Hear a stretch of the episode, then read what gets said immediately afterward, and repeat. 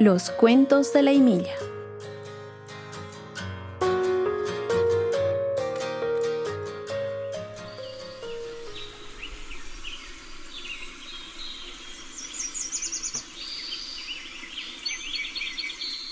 ¿Puedes adivinar dónde estamos?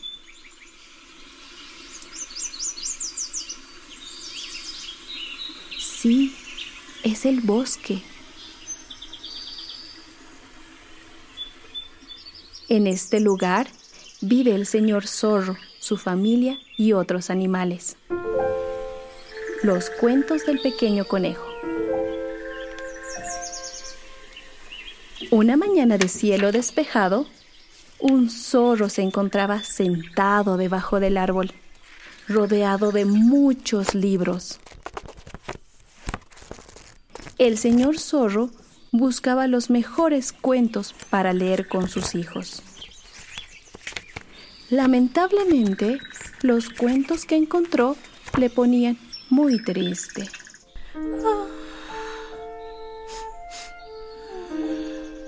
Muy cerca del lugar, un pequeño conejo se encontraba jugando con los pastizales. Sus largas orejas le anunciaron que había alguien sollozando cerca del lugar. Se asomó y entre las hojas vio al zorro entre un montón de libros. El pequeño conejo sintió la tristeza del zorro y se acercó a preguntarle qué le sucedía. Señor zorro, ¿por qué estás tan triste? Preguntó el pequeño conejo, mostrando interés. Hola, pequeño conejo. Los cuentos que estoy leyendo me ponen muy triste. ¿Los cuentos tienen historias tristes? Volvió a preguntar el pequeño conejo.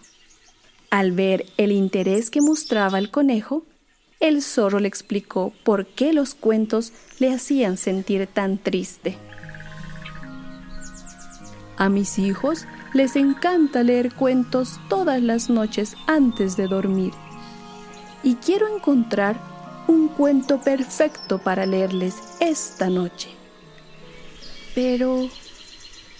Pero en los cuentos que encontré, los zorros somos ladrones, abusivos, ambiciosos, y yo no puedo leerles eso a mis hijos. ¿Tú crees que soy malo, pequeño conejo? preguntó el zorro con tristeza. No, señor zorro, tú no eres malo, respondió pequeño conejo con seguridad. Muchas veces te vi jugar con tus hijos y tienes juegos muy divertidos. También te vi correr hacia tu casa con muchas cosas para comer.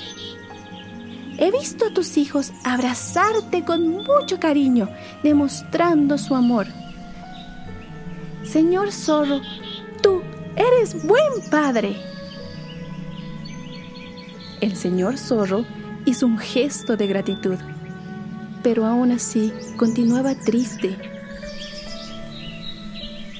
De repente, el pequeño conejo tuvo una idea le pidió todos los cuentos al zorro y se los llevó a su área de juego. Agarró lápices de colores y abrió los cuentos uno por uno. Los volvió a escribir y también dibujar, tapando los antiguos dibujos. Cuando terminó, el pequeño conejo corrió hacia el árbol donde aún se encontraba el zorro, para devolverle los nuevos cuentos escritos y dibujados por él. El zorro leyó con atención los cuentos y se puso muy feliz. Ahora tengo muchos cuentos para leer a mis hijos, dijo el señor zorro. Gracias, pequeño conejo. Gracias por cambiar la historia.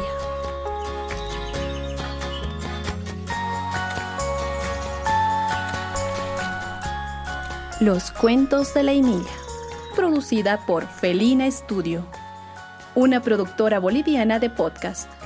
Si quieres saber más sobre nosotros, visita felinestudio.com.